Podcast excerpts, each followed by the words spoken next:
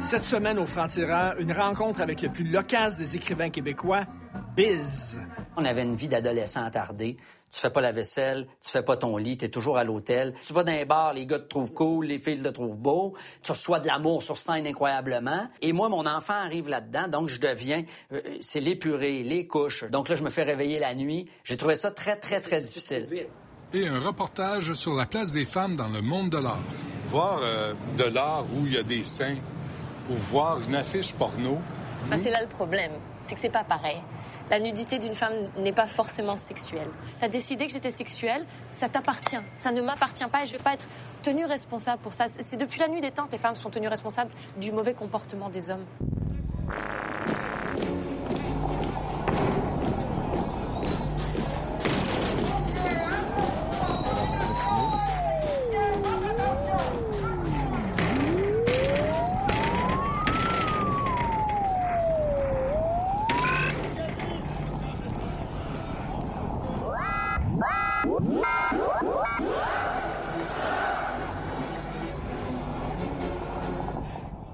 Une rencontre avec un vieux rappeur et un jeune écrivain, Sébastien Fréchette. Sébastien Fréchette, c'est- Biz comme nom.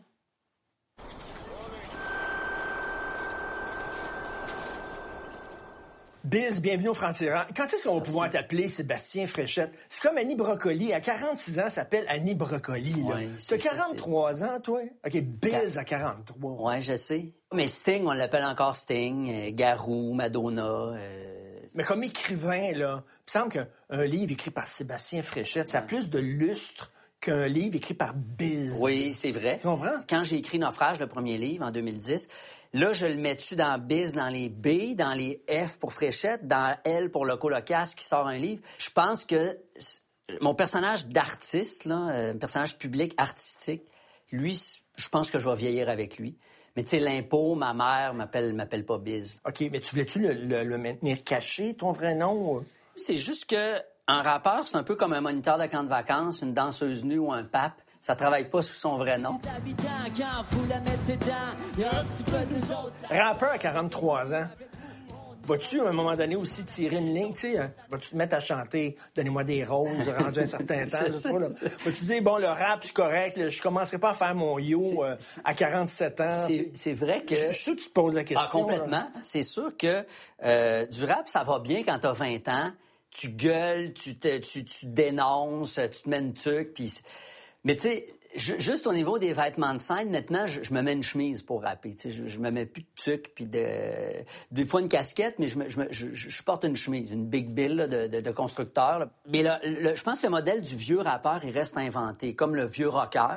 Tu sais, Il y en a des vieux rockers, là, les Stones, tout ça. Ouais. Le spandex, évidemment, ça va pas bien à tout le monde à 65 ans. Donc, je pense que le modèle de vieux rappeur reste à inventer. Euh, mais c'est sûr que par définition, c'est un peu un art jeune. Toi qui es dans un monde de jeunes, qui est écouté par des jeunes, bien? Et Moi, je vais souvent rencontrer les jeunes justement dans les écoles secondaires. Puis je me rappelle, je le faisais il y a 10 ou 15 ans. Puis là, j'étais écouté par les jeunes du secondaire. Maintenant, il y a quelques jeunes au secondaire qui écoutent le colocasse, mais pas beaucoup. Mais ils ont quel âge, ceux qui vont te voir quand t'es sur scène? Ben là, tu c'est ça. là? Ils ont 35 ans. Euh, ils ont eux-mêmes des enfants. Donc là, les jeunes qui nous écoutent, c'est les jeunes de 8-10 ans qui écoutent Le But, la chanson des Canadiens de Montréal, euh, qui incidemment n'est plus depuis euh, quelque temps la, la Gold Song officielle, depuis le début de la saison. Toi, à chaque fois que ça se jouait, c'est cling cling. Oui, mais cling Chez Kling, combien qui tombait Ben, dans- justement, je te, je- essaie de deviner, moi, dans mes poches, une bonne année des Canadiens à chaque fois qu'ils scorent au Centre Bell. Essaie de deviner combien ça me rapportait. Pour l'année? Ouais, Écoute, on était au Québec, là.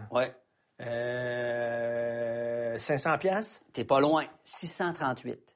Une bonne année. On peut-tu dire qu'aux États-Unis, si ta jouait à chaque match, tu pourrais arrêter de faire de la musique, Je serais même pas ici à parler, là. C'est sûr.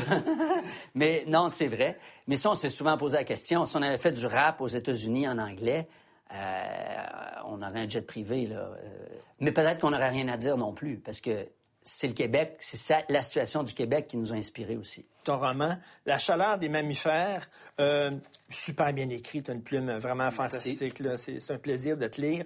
Un prof désabusé, cynique. D'ailleurs, tiens, il y a une phrase que j'aime beaucoup.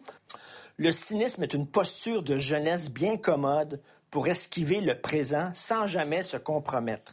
C'est aussi un moyen de défense contre l'absurdité et l'injustice, mais à long terme, c'est une position difficile à tenir sans devenir malheureux. C'est vrai que c'est facile de dire ah, ça va mal finir. T'as de la merde, t'as de la merde. Effectivement, il y a quelque chose de très facile. Puis à chaque fois que le monde se plante, tu te réjouis parce que tu as prédit la faillite du monde. Mais c'est un peu malsain de faire ça. Puis quand tu as des enfants, moi, quand j'ai eu des enfants, à un moment donné, être cynique, c'est pas possible parce que c'est dire à tes enfants, le monde dans lequel je vous ai fait apparaître, c'est de la merde. Tu dois à tes enfants, je pense, un certain optimisme par rapport au monde. Et je trouve qu'être cynique pour être cynique, pour moi, c'est une posture relativement facile. sais, chialer sur le monde avec une certaine verve dont je suis capable, mais qu'est-ce que ça fait à part me défouler moi-même? Est-ce que le monde a besoin de plus de cynisme? Sais, quand ça va mal dans le monde, est-ce que tu as encore besoin de gens qui disent Ah, ah, ça va mal? Je pense qu'à un moment donné, tu as besoin aussi de gens qui laissent passer la lumière des fois, là. Qu'est-ce qui te rend optimiste, toi, dans le monde actuel? Ben, les jeunes. À partir du moment où tu ne crois plus en l'avenir de la jeunesse, tu es condamné à vivre malheureux dans ta vieillesse, je pense. Écoute, je reviens sur ton personnage. C'est un prof désabusé, cynique, qui retrouve goût à la vie et qui renoue avec l'espoir. Euh, pendant la crise étudiante de 2012, lui, ça l'inspire. moi, la crise étudiante, ça ne m'a pas donné espoir tout. Ce que j'ai vu, c'est de l'intimidation. J'ai vu de la violence de la part des policiers, de la part des jeunes aussi. Euh, écoute, moi, ça m'a déprimé. Explique-moi comment ça a pu t'inspirer, cette affaire-là. Oui.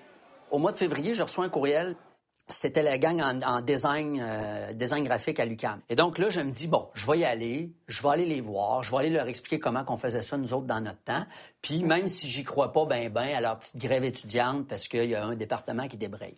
J'arrive là, à l'UCAM, puis ils me disent, nous autres, pendant la grève, on veut pas se poigner le beigne, on veut continuer d'étudier, mais de façon appliquée en faisant des affiches, parce que c'était des graphistes. Et donc, tout l'enrobage, tu veux, graphique de cette grève-là, on, leur doit en partie à ces jeunes-là.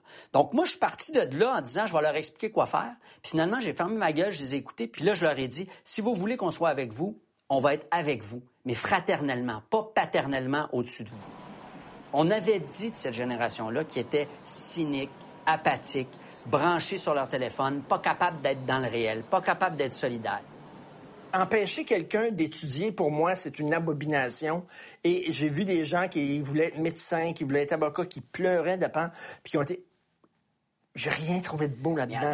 Moi, ce que j'ai vu aussi dans cette grève-là, dans les manifs, c'était quand il y avait des étudiants blessés, parce qu'il y en avait avec les policiers, tu avais des filles en, technique infirmière qui venaient leur prodiguer les premiers soins. Quand les gens se faisaient donner des contraventions pour attroupement illégal, tu avais des, filles puis des gars en droit qui, leur, qui organisaient les recours collectifs. Ça a été un formidable laboratoire, un stage pour ces jeunes-là.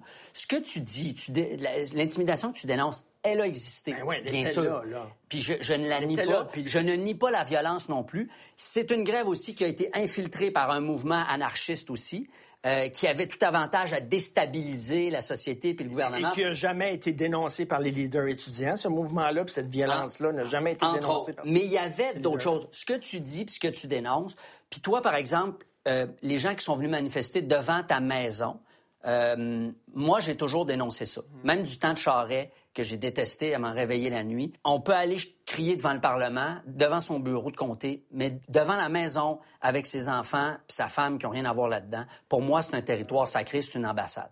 Ça, ça, ça, c'est... Mais il y avait ça aussi. Il y avait ça. C'est bizarre. Toi, tu vois rien que le côté positif. Moi, je vois rien que le côté négatif. Peut-être qu'on peut arriver. Peut-être qu'ici, il y a un juste milieu. Parce que, parce que toi, dans tes chroniques, tu blâmes souvent la jeunesse d'être apathique, d'être, puis de, de pas avoir l'éducation à cœur, puis d'être pas capable d'écrire sans faire deux fautes. Tu ressembles un peu beaucoup à mon personnage aussi, d'une certaine manière. Beaucoup. J'aimerais ça avoir la foi puis être euh, dépasser mon cynisme. J'ai de la difficulté. Je te lis.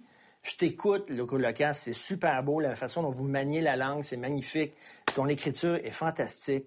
53% des Québécois sont des analphabètes Ouais. fonctionnels. Ah. C'est-à-dire, ils lisent un texte, puis ils peuvent pas te le résumer, ils ne comprennent Ouais. pas. Je trouve ça catastrophique. Ça, pour moi, là, c'est le problème de le problème de santé publique. Je le mets dans la santé publique au Québec numéro un, à mon avis. C'est épouvantable. Quand tu dis 53% moi, ça me donne le vertige et ça me. Je comprends même pas pourquoi les gouvernements sont pas en train de, de tout arrêter, là. Ben oui. Puis de dire le ministère numéro un, celui euh, dans lequel on va investir le plus d'argent, c'est l'éducation. Les profs ont de la difficulté à écrire bien en français. Mais Il y a eu encore des... Ben oui, parce qu'ils passent par un système Ben d'éducation, mais justement, la moitié, la moitié échoue leur test de échouent leur français. test de français. Les profs. C'est un, vrai, vrai problème. Mais les profs que je connais, moi, ce qu'ils disent dans tout le système, ils veulent pas des plus longues vacances puis un plus gros salaire. Ils veulent moins d'élèves par classe. Ils ont pas le temps de transmettre du savoir puis d'avoir un, un- un- disons, un suivi particulier avec des élèves qui, ont, qui auraient de la difficulté ou même des élèves moyens qui arrivent à l'université qui sont pas capables d'accorder un participe passé. Il y a quatre cas de figure avec le participe passé. Avoir, être, COD, avant, après. Quatre. T'es rendu à l'université, t'as fait 20 ans d'école en français, tu te rappelles pas de tout ça. Je veux dire, on a échappé le ballon entre les cracks à un moment donné. là. Et là, en ce moment, non seulement on n'est pas capable d'étudier, de comprendre notre langue française, là, de plus en plus, on a des écoles bilingues parce qu'en plus, on prend du temps sur le français. Puis moi, je le sais, mon, mon enfant, il va en sixième année, il fait la moitié en anglais, puis l'autre moitié en français, dès la sixième année. Les libéraux ont bilinguisé les, les- les Québécois dès la première année. Et donc là, non seulement on maîtrise plus le français, on prend du temps sur le français, puis, puis on, on- on- on- on met de l'anglais là-dedans. Je dis pas qu'il faut pas apprendre l'anglais à l'école ou ailleurs. Comment, en maîtrisant pas la logique du français, on, va tout de suite commencer à penser en anglais dès le primaire? Euh, c'est pas de bon augure pour la langue française, ça c'est sûr. Est-ce qu'ils voient leurs parents lire chez eux? Bon, c'est une autre affaire aussi. oui, la lecture. Euh, sais, tout le temps de dire c'est la faute du gouvernement, c'est la faute du gouvernement. Est-ce qu'on donne l'envie de la culture à nos enfants ou ils voient son père seulement avec le guide de l'auto dans la main, puis euh, sa mère seulement avec le livre de recettes de Ricardo? Oui. Mais moi, C'est- par contre, c'est ces livres-là qui euh, se vendent le mieux au Québec, Oui, d'ailleurs. t'as raison. Je, je suis bien placé pour le savoir. Dans les palmarès, devant mon livre, il y a des livres de cuisine. Puis je je te me demandé si je pas en train de... Je vais pas faire des recettes de barbecue bientôt pour, euh, pour, pour, pour faire de l'argent avec mes livres. Une langue, ça doit être associé à une nécessité puis à, une- une- à- à un pouvoir collectif. Puis moi, je reviens à la grève étudiante pour ça. Cette- on avait, il n'y avait pas de loi qui obligeait les étudiants à utiliser le français pour revendiquer ce qu'il y avait à revendiquer dans l'espace public. Ils, utilisaient cette langue-là parce qu'ils étaient convaincus que c'était la langue qui allait leur donner le plus de pouvoir dans l'opinion publique et elle envahissait les rues. Quand on dit restons forts, P-H-A-R-E, E, ça, je trouve ça fort. Il faut quand même reconnaître que pendant cette grève-là, on a eu affaire à des, à des, des gens qui étaient quand même capables de s'exprimer en français alors qu'on pensait que tout était foutu pour eux autres. Tu dis, toi, à un moment donné, je m'en sortirai jamais. Ça va Ouais, être ça. tu- Oui, parce que tu te rappelles plus c'est quoi avant. Moi, je me rappelais plus le son de mon propre rire.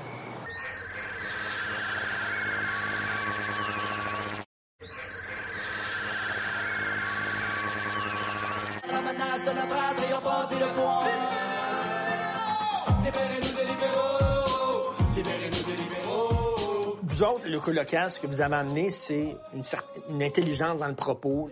Souvent, les rappeurs, là, je regarde ça, puis je me dis, moi, me faire, faire la leçon par un, un gars qui n'a pas fini sa sixième année B, là, Oui. ça, Ouais, ça t'aimes m'énerve ça. un peu. Là, Oui, comme... Je pense que quand tu as 20 ans ou 16 ans ou 25 ans, tu- si tu n'as pas une position moraliste, si tu te penses pas mieux que le... Que... Puis toi, tu- quand tu as fait le voir, viens pas me faire à tu n'étais pas un petit cul prétentieux qui faisait pas la morale au monde. Je pense que c'est normal. À cet âge-là, là, je pense que c'est normal. C'est même sain. C'est juste que les rappeurs, ils ont un micro, leur parole est amplifiée, ils ont, ils ont des vidéoclips, ils ont des jeunes qui sont devant eux, donc ça nous apparaît plus gros. Et moi, je sens le souffle de la relève en hip-hop dans mon cou et je m'en réjouis. Je veux dire, c'est tasse- rendu tasse-toi mon oncle. Dans ta vie personnelle, 43 ans, rappeur, t'as deux enfants, ça se balance-tu ça, une vie de rocker, finalement, de rappeur, les tournées, puis tout ça, avec tout ce que ça comporte de d'attitude un peu adolescente? Ouais.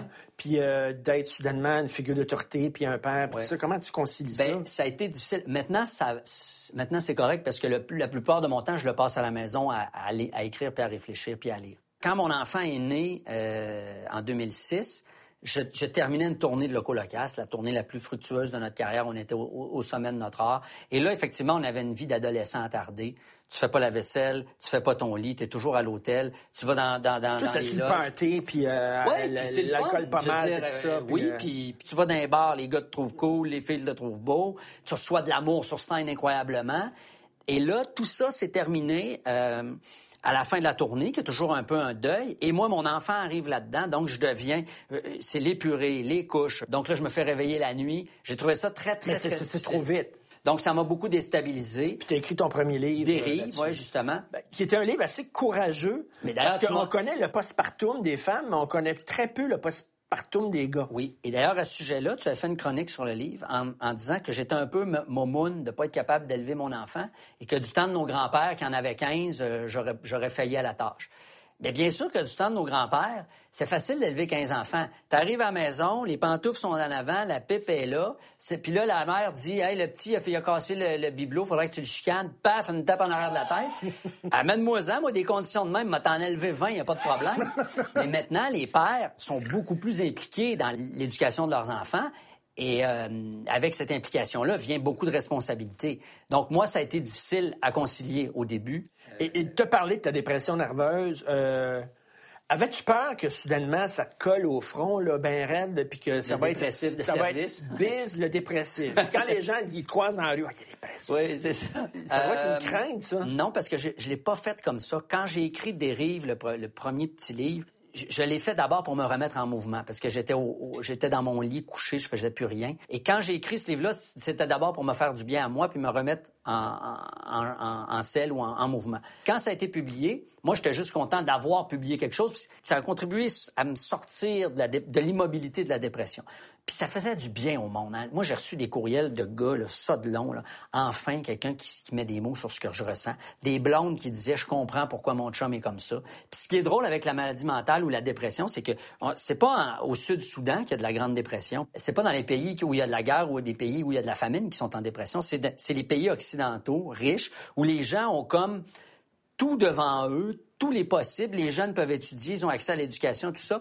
Et c'est justement, on dirait... C'est des maladies de... riches? Oui, mais je pense. C'est des, maladies de, gens qui savent pas quoi faire de leur vie, puis qui, sont, qui sont devant euh, tellement de possibilités que ça leur donne un vertige, en fait. C'est comme. Et là, tu as de la pression. Ouais, mais moi, dans mon temps, j'étais cordonnier de parent-fils, j'avais pas le choix. À cette heure, tu peux être n'importe quoi. Tu es aussi bien d'être bon dans ce que tu fais. Ça, ça donne le vertige pour un, pour un jeune, je pense. Trouves-tu qu'on juge les dépressifs? C'est-à-dire qu'il y a personne, ça viendrait dans l'idée de personne, quelqu'un qui a un cancer, hein, ben, c'est de sa faute. À, moins, que ce soit un gros fumeur. C'est sa faute ou. À moins que ce soit un gros fumeur, ou ben, mettons, là. Ou ben, fais quelque chose, puis botte-toi le ben, cul. Mais, puis... mais tu sais, jamais. C'est un dépressif, c'est vrai, il est dépressif. T'sais. Ah oui, prends-toi ben, un il peu. Fait beau ah, ouais, donc, après la pluie vient le beau temps. Oui, et, euh, et si, le bonheur, c'est comme le sucre à la crème. Si t'en veux, tu t'en fais. fais. Mais quand t'as pas de poils, puis ton four marche pas, puis t'as pas de crème, ça devient difficile de faire du, du bonheur. T'es-tu dis, toi, à un moment donné, je m'en sortirai jamais? Ça va être ça. Oui, à un moment donné, tu Parce que tu vois pas le bout du tunnel, là. Même si tout le monde est là, ben non. Oui, parce que tu te rappelles plus c'est quoi avant. Moi, je me rappelais plus le son de mon propre rire. Donc, puis moi, je suis quelqu'un qui rit, j'ai le rire assez facile au quotidien, là. Et là, là, ça devient un problème. Tu te rappelles plus la vie avant.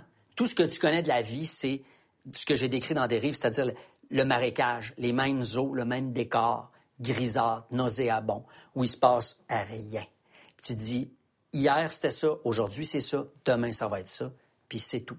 Moi, heureusement, j'ai jamais eu d'idée suicidaire, heureusement, mais je sais que en plein cœur du marais, quand il se passe rien, il y a bien des gens qui peuvent dire hey, moi, là, ça sera pas possible. Là. Ça peut pas être de même tout le temps. Je m'en vais de là. Fait que là, tu es en fondu enchaîné. C'est-à-dire, le colocasse va faire ça, puis, puis toi, comme écrivain, tu vas faire ça. C'est exactement la meilleure image que tu peux pas trouver sur ce qui m'arrive professionnellement en ce moment. Ben, bonne chance. Tu écris super bien. Vraiment, c'est un plaisir de te parler. Merci. Merci. On doit réfléchir à comment on s'habille, on doit réfléchir à comment on va marcher, où on va aller. Pourquoi Parce que on nous a sexualisés, on doit prendre ça en considération. Non seulement ça, mais en plus, on nous impose la responsabilité.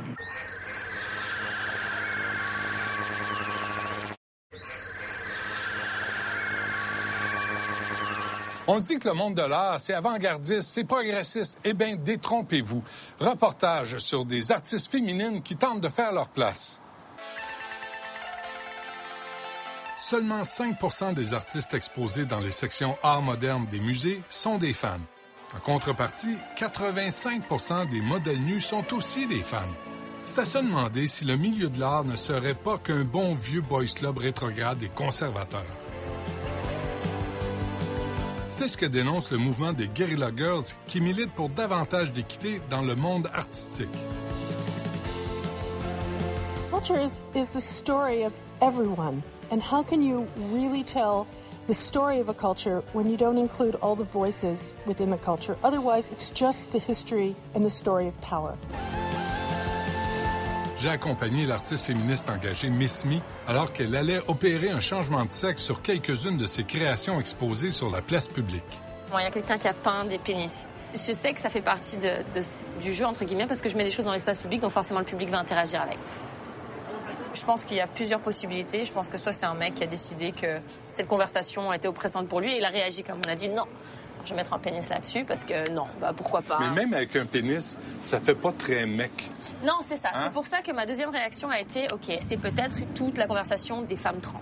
Là, t'as apporté euh, du matériel pour faire ouais, quoi? c'est ben, je vais recoller, je vais en réparer certaines, non, parce qu'il y a aussi Ouais. quelques petites insultes, c'est pas tellement nécessaire. Non, c'est ça. Pourquoi le masque? Et les oreilles, c'est mignon, le Mickey? C'est mignon. c'est vraiment c'est ça. Je voulais que ce soit mignon. Euh, C'est mignon et, et, et simili-terroriste, tu sais. Bah voilà, c'est ça. Euh, en tant que femme, euh, je trouve que ce dont on a l'air a toujours eu une importance beaucoup trop grande par rapport à qui on était et ce qu'on faisait. Euh, on a vu un nombre de documentaires encore aujourd'hui sur Cléopâtre et à quoi elle ressemblait. Est-ce qu'elle était belle, est-ce qu'elle était pas belle? Physiquement, à quoi elle ressemblait? C'est constant, ça revient tout le temps. J'ai jamais vu un seul reportage sur Marc Anthony ou sur euh, Jules César, savoir euh, bah, est-ce qu'il avait un six-pack, euh, il ressemblait à quoi, est-ce que le mec était beau gosse, euh, c'est comment? Non, il n'y a pas. Ouais. Euh, pourquoi? Parce qu'on peut pas on peut pas concevoir que Cléopâtre a réussi à faire tout ce qu'elle a fait en tant que femme sans forcément être belle, sans forcément avoir utilisé sa sexualité. Mais voir euh, de l'art où il y a des seins ou voir une affiche porno, Bah, c'est là le problème, c'est que c'est pas pareil. La nudité d'une femme n'est pas forcément sexuelle. Euh, nous, on est né avec un corps et on nous a imposé une sexualisation qu'on n'a pas forcément demandé, qu'on porte tous les jours quand on sort dans la rue. On doit réfléchir à comment on s'habille, on doit réfléchir à comment on va marcher, où on va aller. Pourquoi? Parce que on nous a sexualisé, on doit prendre ça en considération. Non seulement ça, mais en plus, on nous impose la responsabilité. Tu as décidé que j'étais sexuelle, ça t'appartient. Ça ne m'appartient pas et je ne vais pas être tenue responsable pour ça. C'est depuis la nuit des temps que les femmes sont tenues responsables du mauvais comportement des hommes. Le mythe des Illuminati. Société secrète de bonhommes qui cherchent à contrôler le monde et les femmes. Pour contrer cet ordre maléfique, Miss Me propose une arme puissante, la vulve. Pussy Illuminati, ça veut dire quoi? Ben, c'est basé sur les, toutes les, les sectes de supposément des gens qui contrôlent le monde, les Illuminati, ceux qui ont Ouais. le contrôle des gens. Et Miss Me a trouvé que ce signe-là, elle, elle voyait plus euh, une vulve dedans. Donc, euh, Comme ça ici, là? oui. Donc, elle a intégré la vulve. Et le pussy, la chatte, Oui. contrôle le monde. C'est plutôt redonner, euh, euh, redonner le pouvoir. C'est ça, hein? Ouais. Ça fait trois ans que j'ai ouvert la galerie. Puis en regardant mon passé d'exposition, j'ai fait Hé, j'ai pas beaucoup de femmes artistes, pourquoi? Ouais. Et là, je me suis mis à, à questionner. Et cette année, j'ai fait non, il faut là. Puis il y a autant de qualité, c'est pas euh, de, la, de la sous. euh, Mais c'est pas parce que c'est des femmes que ça va être bon non plus? Non, non plus. Donc, comment ça fait? Partout, tu fais, ben, moi, faut que ça me parle. Ça me parle personnellement. Si je vibre à ce que je vois, si la démarche de l'artiste euh, résonne en moi, vient me chercher, euh, j'embarque. Est-ce que ça veut dire que ta galerie va devenir une galerie féministe? J'ai deux enfants, j'ai un garçon et une fille, puis je veux que ma fille ait les mêmes droits que mon garçon plus tard. C'est un peu dans ce but-là que j'essaye par l'action, sans crier sur les toits, puis je veux pas faire d'exposition de artistes femmes. Ouais. Venez voir les artistes femmes. Pas militant. Non, parce que je trouve que ça n'aide pas la cause. Ouais. C'est au lieu de dire venez voir les artistes femmes, mais c'est OK, on met 50-50. Ici, au Musée d'art contemporain, il y a seulement une femme sur le conseil d'administration. Est-ce que ça change la perception, la sélection des œuvres?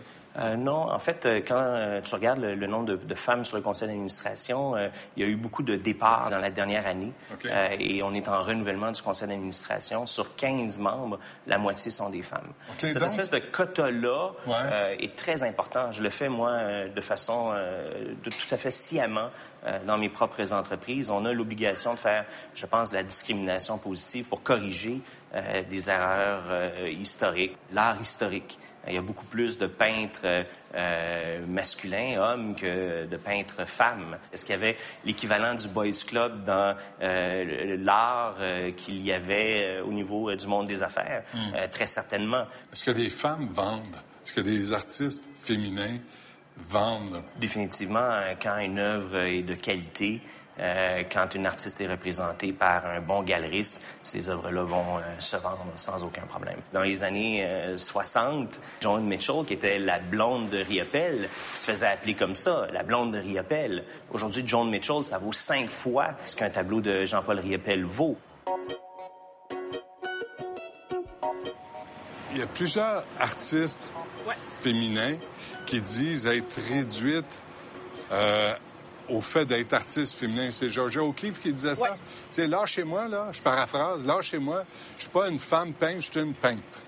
Bien, c'est sûr que quand ton projet, c'est de mener la peinture vers l'abstraction, puis tout ce qu'on dit, c'est que tu es une femme, être un artiste homme, c'est un privilège de ne pas être marqué comme étant femme, comme étant asiatique, africain. Il y a juste les artistes hommes d'Amérique du Nord puis d'Europe là, qui peuvent avoir ce privilège-là. En même temps, O'Keeffe euh, faisait des vulves avec Elle faisait des fleurs. des fleurs qui ressemblaient à des vulves. À moins que ce soit moi, là. Encore là, c'est une question de réception. Comment Pour vous le elle, voyez? Ben, moi, j'aime bien les vulves, là. Je trouve qu'il n'y a pas assez de vulves. euh, on voit pas les vulves euh, assez souvent. Puis quand on les voit, c'est pour les dénigrer, puis c'est ça.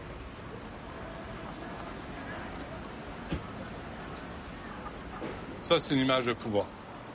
Oui, mais Moi- pas... moi, ce que j'interprète, c'est ça. Ouais, mais ça, c'est pas une image de pouvoir de femme sur l'homme.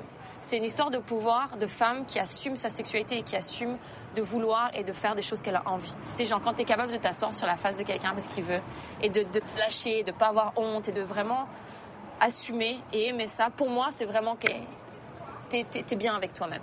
Pourquoi ça pose problème quand une fille est un peu sexy ou un peu dénudée? Pourquoi ça pose problème quand euh, elle est trop vêtue? C'est une façon de contrôler le, le corps.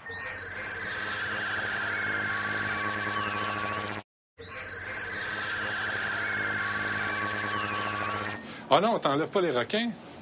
T'inquiète, Comment vous trouvez ça, vous, madame? Excellent, C'est vrai? Fantastique. Je vis à côté du cinéma porno pendant plus, depuis plusieurs années. J'en avais ras le pompon. Ouais. Et je suis très contente qu'en plus ce soit elle qui ait réinvesti l'espace. Ça donne une autre, euh, Vous aimez le message? toute autre dimension à ce quartier euh, placé sous le signe de la sexualité, du pouvoir et de la, Ouais. de la misère aussi. les sex shops euh, ecstasy, moi j'ai pas vu de graffiti là-dessus. Et partout ici, il y a personne qui va faire des interventions. Je suis pas contre euh, le sex shop là, mais quand on nous exploite notre sexualité, qu'on nous la revend ou qu'on nous l'utilise pour vendre des choses et puis qu'on fait de l'argent dessus, pas de problème. Mais quand nous on va utiliser notre corps, on va se le mettre dans la rue et on va le faire pour aucune autre raison que dire, hé, laisse-moi tranquille, c'est moi. Et si j'ai- rien de sexuel, si j'ai pas décidé de sexuel, ouf, catastrophe. Et c'est pas de dire qu'on est contre les femmes qui sont Non, exploitées dans absolument cette pas. industrie-là. Absolument C'est de pas. dire qu'on veut démanteler cette industrie, en montrer les ressorts. C'est Ce sont ça, les ressorts économiques et les ressorts patriarcaux. Est-ce que je suis tombé sur la bonne piétonne? on dirait. hein. Ah, mais- ah, merci. merci. Ouais.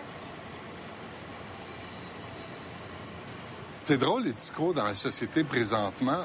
C'est le, message, on, on les femmes se réapproprient leur corps en se couvrant, en se cachant, se réapproprient leur corps en s'exhibant. On a de la misère à suivre. là. faudrait prendre la chose à l'envers. Pourquoi ça pose problème quand une fille est un peu sexy ou un peu dénudée? Pourquoi ça pose problème quand euh, elle est trop vêtue? C'est une façon de contrôler le, corps. Si je suis une rebelle, je sens un contrôle quelque part, je vais aller directement là pour essayer de, de, de, briser ce- ou de le détourner, de l'utiliser à mon avantage.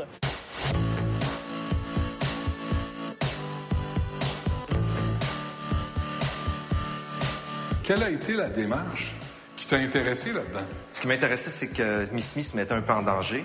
Normalement, c'est une artiste, je dirais, plus activiste, euh, qui donne des conférences, qui va euh, coller dans la nuit euh, ses posters de vandales, ses, ses autoportraits cagoulés. Donc, elle a voulu faire une session photo. Elle a passé un appel sur les réseaux sociaux. Elle leur a demandé juste d'envoyer des photos de leurs mains.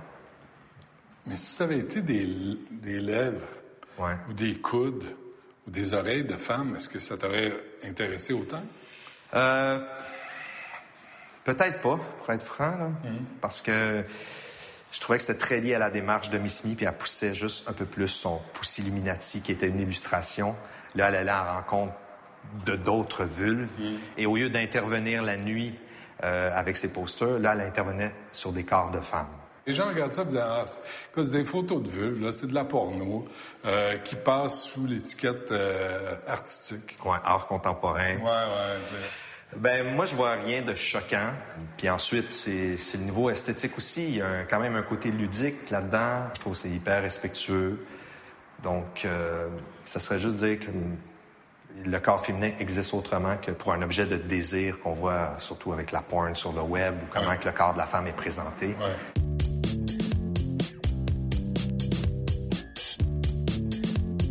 Ça, c'est quoi, ça, ici? Ça, c'est notre, euh, on appelle notre photo boot.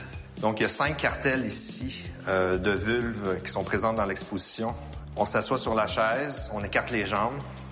On les a fait imprimer grandeur euh, réelle. Nature? Ouais, nature. Vous pouvez. euh, Oh, ben, un, un ou l'autre, vraiment. Comme ça? Ouais. C'est un peu pour euh, soutenir le courant Pussy Illuminati. D'accord. Est-ce que je suis censé sentir le pouvoir en- monter en moi?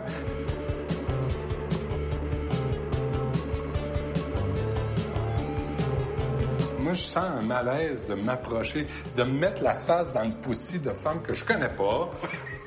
Un peu, tu sais, sans avoir la permission.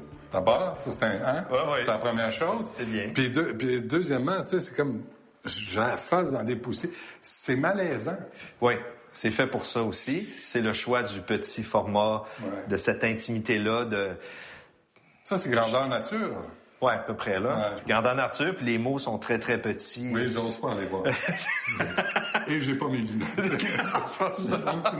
peux aller voir pour toi, je peux t'en Oui, lire j'en prie, quelques-uns, oui, mettons. Oui, oui. Comme ici, on a très, très en petit pedestal. C'est en anglais. Un piédestal. Ouais, un piédestal. On a pleasure, Plaisir. plaisir. Je trouve ça intéressant parce que, un, elle est cagoulée, elle a des oreilles de Mickey, donc la représentation de la femme est toujours standardisée. Il y a une esthétique qui est intéressante, qui est comme à la fois crue, mais en même temps, qui rend hommage à ces vulves-là. Ouais. Donc, ça, je trouve ça intéressant. Il y a une diversité de corps, il y a une diversité de vulves. You are call me that. He Charming, but don't ask something. Caroline Schneemann, là, à un moment donné, elle sort... euh, Interior scroll. ouais, tu sais, elle sort un texte de son vagin, là, tu dis... Expliquez-moi ce que ça en- comment ça en fait de l'art féministe. Bien, faut voir que la femme a été d'abord l'objet de la représentation. La catégorie du nu, justement, qui a comme perduré durant toute l'histoire de, de- de l'art, bien, c'est des femmes qui sont posées comme objet. Mais là, c'était un désir de récupérer son propre corps. Un texte qui est écrit dans une perspective féministe. euh, qui critique euh, l'androcentrisme du cinéma, de la danse et des arts visuels.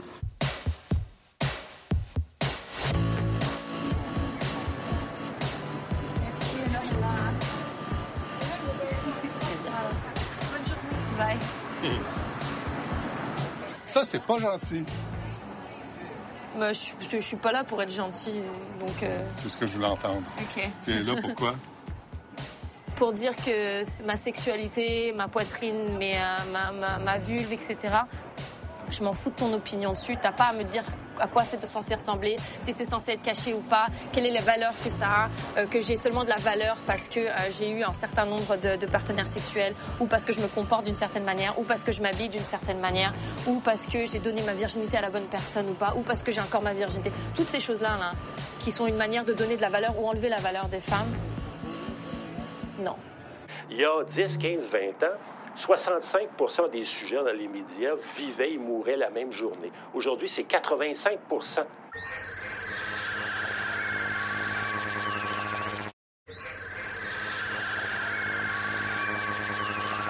S'il y a quelque chose qui a changé le paysage médiatique au fil des ans, c'est bien l'apparition des médias sociaux qui ont acquis un pouvoir extraordinaire qui change complètement la donne. Petit survol des reportages qu'on a fait sur les médias au fil des ans.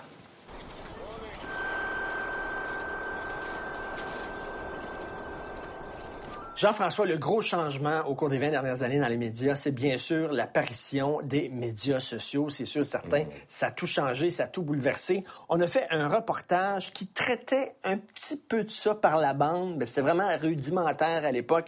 En 98, on regarde ça. Diane Jules, le symbole de l'artiste qui a dit la mauvaise phrase au mauvais moment. C'est sûr qu'il restera toujours euh, couple de vieux ici et là qui vont voter oui, là. Bon, je les juge pas, je les comprends. Ils ont la chienne. Bon, c'est normal. Quand j'ai parlé de, de- de- des petits vieux, ça a fait oh, oh, oh, oh, oh. Et je trouvais ça tout à fait normal. Diane Jules a dit en gros que quelques, les quelques vieux qui vont voter oui sont des peureux. Je me dissocie totalement de cette façon malencontreuse et euh, cette forme de mépris qu'on retrouve dans ses propos euh, me paraît inacceptable. Pourquoi rire du monde? Faut pas que l'oublier, ils vont vieillir, les autres. Tout à coup, j'ai saisi pas la gravité de ce que j'ai, de ce que j'ai dit, mais tout à coup, l'impact. L'impact de, de, de- Je suis rejetée par mon pays. Je, vais- je vais être obligée de déménager. C'est le premier jour, c'était gros, là. Le premier jour, c'était gros pendant deux semaines. Elle a été chanceuse parce qu'à l'époque, il n'y avait pas Twitter et il n'y avait pas Facebook. Euh, euh, ça tournait, sa gaffe. Elle a tourné beaucoup, mais aujourd'hui, quand tu dis une gaffe, ça part en fou, là. Le média social, c'est le perron d'église moderne. Les mamères du village qui sortaient le dimanche après la messe et qui me maieraient, le média social, c'est un peu ça. C'est la démocratisation de la diffusion de l'information. Tout le monde peut dire n'importe quoi. Euh, Diane Jules, avant que les médias s'enflamment, ça a pris à peu près 48 heures. Aujourd'hui, si la même chose était arrivée, probablement qu'en 20 minutes, le fertilisant aurait pris dans le ventilateur, ça aurait- il y en aurait eu partout et on aurait entendu parler pendant trois jours. Mais par contre, ça aurait aujourd'hui, ça serait fort, mais ça durerait moins longtemps. Moi, je trouve que c'est comme un, il y a un saut de marde qui se promène. tu vois, je l'ai reçu sur la tête une couple de fois. Il y a un saut de marde qui se promène. Tu sais jamais quand est-ce qu'il va te tomber dessus. Quand il tombe dessus, c'est vraiment pas le fun. Mais tu sais que demain ou après-demain, il va tomber sur la tête de quelqu'un d'autre. Puis là, tu vas te réjouir. Tout va beaucoup plus vite. Dans les médias sociaux, 95% des sujets, des mots-clés, des expressions ont une espérance de vie de moins de deux heures. Donc, ce genre de sujet-là aurait disparu très rapidement. Il y a 10, 15, 20 ans, 65% des sujets dans les médias vivaient et mouraient la même journée. Aujourd'hui, c'est 85 donc, 85% du contenu disparaît en une journée, dont 75% c'est deux heures et moins. Donc, le journal, le matin, le quotidien, rendu à 11 heures et à midi, il y a du poil au menton, il est rendu vieux. On est rendu ailleurs à autre chose. L'arrivée des chaînes de nouvelles en continu. Ça, j'imagine, ça, ça a beaucoup changé. En moyenne, quand une nouvelle normale qui est diffusée dans les chaînes d'infos continues, il y a un facteur de multiplication, de répétition qui tourne autour de 2,7 à 3. Donc, autrement dit, chaque nouvelle est répétée deux à trois fois. Il y a un impact sur les gens qui regardent. C'est-à-dire qu'une nouvelle ou une image dramatique a l'air encore plus dramatique quand ça fait deux, trois, quatre, cinq fois ta voix.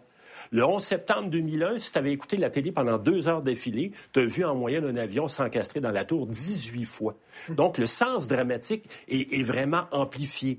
Euh, L'émotion, l'émotivité prend le devant sur la raison. On explique de moins en moins les nouvelles, mais on fait vivre des émotions aux gens. C'est pas pour rien que la peur est, est un des vecteurs d'intérêt actuellement de la- de- en information. En 2016, 40% des nouvelles au Québec étaient basées essentiellement sur la peur. La peur de qui? De Donald Trump. La peur des immigrants. La peur des, des- de- Terroristes. du terrorisme. La peur de n'importe quoi. Parce que la peur, t'as pas besoin de l'expliquer. Je peux te la faire vivre et je peux la perpétuer et c'est universel. Toutes les cultures euh, sont alimentées par les mêmes peurs essentiellement. Autre phénomène, ça, ça m'écœure. Les donneurs d'opinion. Mhm. Ah Es-tu oui. tanné de ah ça? oui, moi je suis tanné de ça. Tanné, Ah tanné, tanné, tanné. On écoute ça. Quand il y a du trou ou du mou dans une émission, on demande régulièrement à des personnalités connues de venir livrer leur coup de cœur ou leur coup de gueule. Résultat, nous vivons en ce moment au Québec sous la dictature des coups de cœur des chroniqueuses complaisantes et dans le terrorisme des coups de gueule des méchants columnistes. C'est l'ère de l'opinion boostée au Viagra. Curieusement, quand vient le temps de débattre ou de réfléchir, les démagogues d'estrade ont plus d'arguments. Et à chaque fois, on fait l'économie d'un débat ou d'une réflexion, tout en ayant l'impression de sacrer une maudite volée à la rectitude politique. On n'en peut plus! Alors ça, c'était en 98. D'ailleurs, France Bazot, dans son émission Bazot, euh, Bazot TV, recevait des commentateurs et des gens qui avaient des coups de gueule et tout ça. Ben, Parce que c'est in. incontournable. C'est in dans les médias. Parce que si tu veux vendre la copie, ça prend des personnalités, les personnalités avec une opinion. De sorte qu'aujourd'hui, bon, en radio-télévision, grosso modo, l'opinion domine. Même dans les quotidiens au Québec, 25% de notre contenu, c'est une opinion. Il y a de moins en moins de journalistes qui rapportent la nouvelle, mais de plus en plus qui la commentent. Ça occupe de plus en plus de place. La seule consolation, c'est que les Ontariens sont pires que nous. Parce qu'en Ontario, 35% du contenu dans les journaux, c'est de l'opinion. Donc, on en fait encore moins que les Ontariens.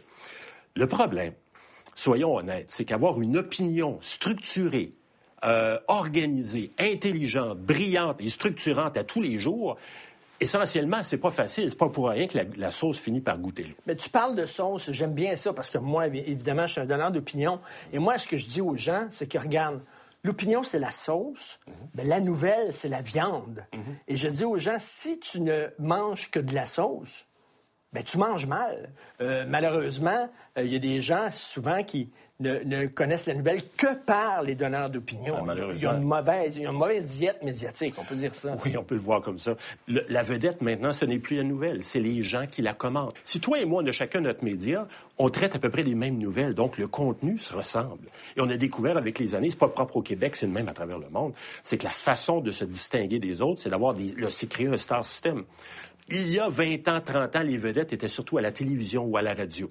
Mais maintenant, on a découvert avec les années que même dans les journaux, on a créé un star system parce que ces vedettes-là, on les voit beaucoup et aussi on les voit à la télévision, on les voit dans d'autres médias. Ben oui. Pour vrai? Je sais pas, hein? Dégueu. Ils ont plein de jobs en même temps. Ben oui, ils font du multitasking. Ah oui, c'est cœur, Il y a des gens qui ont snobé pendant des années, des chiens écrasés. Mais aujourd'hui, je faisais un, un décompte il n'y a pas longtemps. Là. Je me suis euh, euh, mis à regarder ça un soir. Les cinq réseaux, autant CTV que le CBC anglais, Radio-Canada, TQS et TVA, ont ouvert tous les cinq avec les trois mais, mêmes nouvelles. Et c'était du fait divers. 4h35, grave accident d'auto. Une fille est entre la vie et la mort. Les, les codes d'écoute de bulletins de nouvelles sont là euh, pour euh, prouver que, que c'est quand même important. Les, les- les gens veulent savoir, veulent, euh, veulent d'abord voir et ils veulent savoir également ce qui s'est passé. Le fait divers, on regardait ça de haut. Euh, à l'époque, c'est les chiens écrasés, puis c'était seulement les tabloïds qui traitaient de ça. Il y a eu une démocratisation du fait divers. Année après année, on accroît notre intérêt pour les faits divers. Si tu demandais à n'importe quel criminaliste ou n'importe quel spécialiste en criminalité, tout le monde unanimement te dirait que aujourd'hui la criminalité a diminué comparativement à il y a 20 ans, 25 ans, 30 ans. Et pourtant, on fait 25% plus de faits divers aujourd'hui qu'il y a 20 ans. Donc, on a l'impression que la criminalité augmente. Oui. Les gens qui nous écoutent ont l'impression que l'importance d'un phénomène de société est directement proportionnelle à sa médiatisation. Donc, plus on en parle, plus c'est important. C'est pas vrai. C'est- Il n'y a rien de plus faux. Un matin, personne parlait de la situation des urgences et ça va pas mieux dans nos urgences au Québec. Euh, Mais donc, c'est pas parce qu'on en parle que c'est plus important, puis c'est pas parce qu'on n'en parle pas que c'est réglé.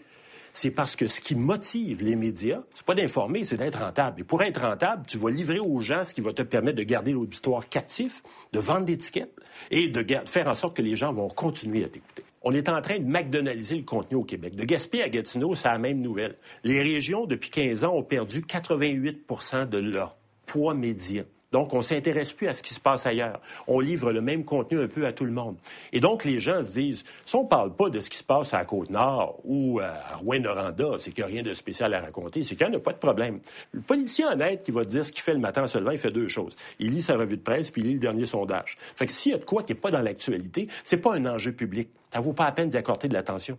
Parce que ça n'existe pas, les médias n'en parlent pas. Parce que les gens pensent que plus les médias parlent d'un sujet, plus c'est important, puis quand on n'en parle pas, il n'y a pas d'enjeu. Et si tu veux qu'on parle de ta cause, il faut que tu t'associes avec une vedette. Là, peut-être que la vedette va être invitée dans un talk show, elle va pouvoir parler de ta cause. Parce que toi et Joe Blow, on s'en sac, là. Que toi, t'as perdu ta job, on s'en fout.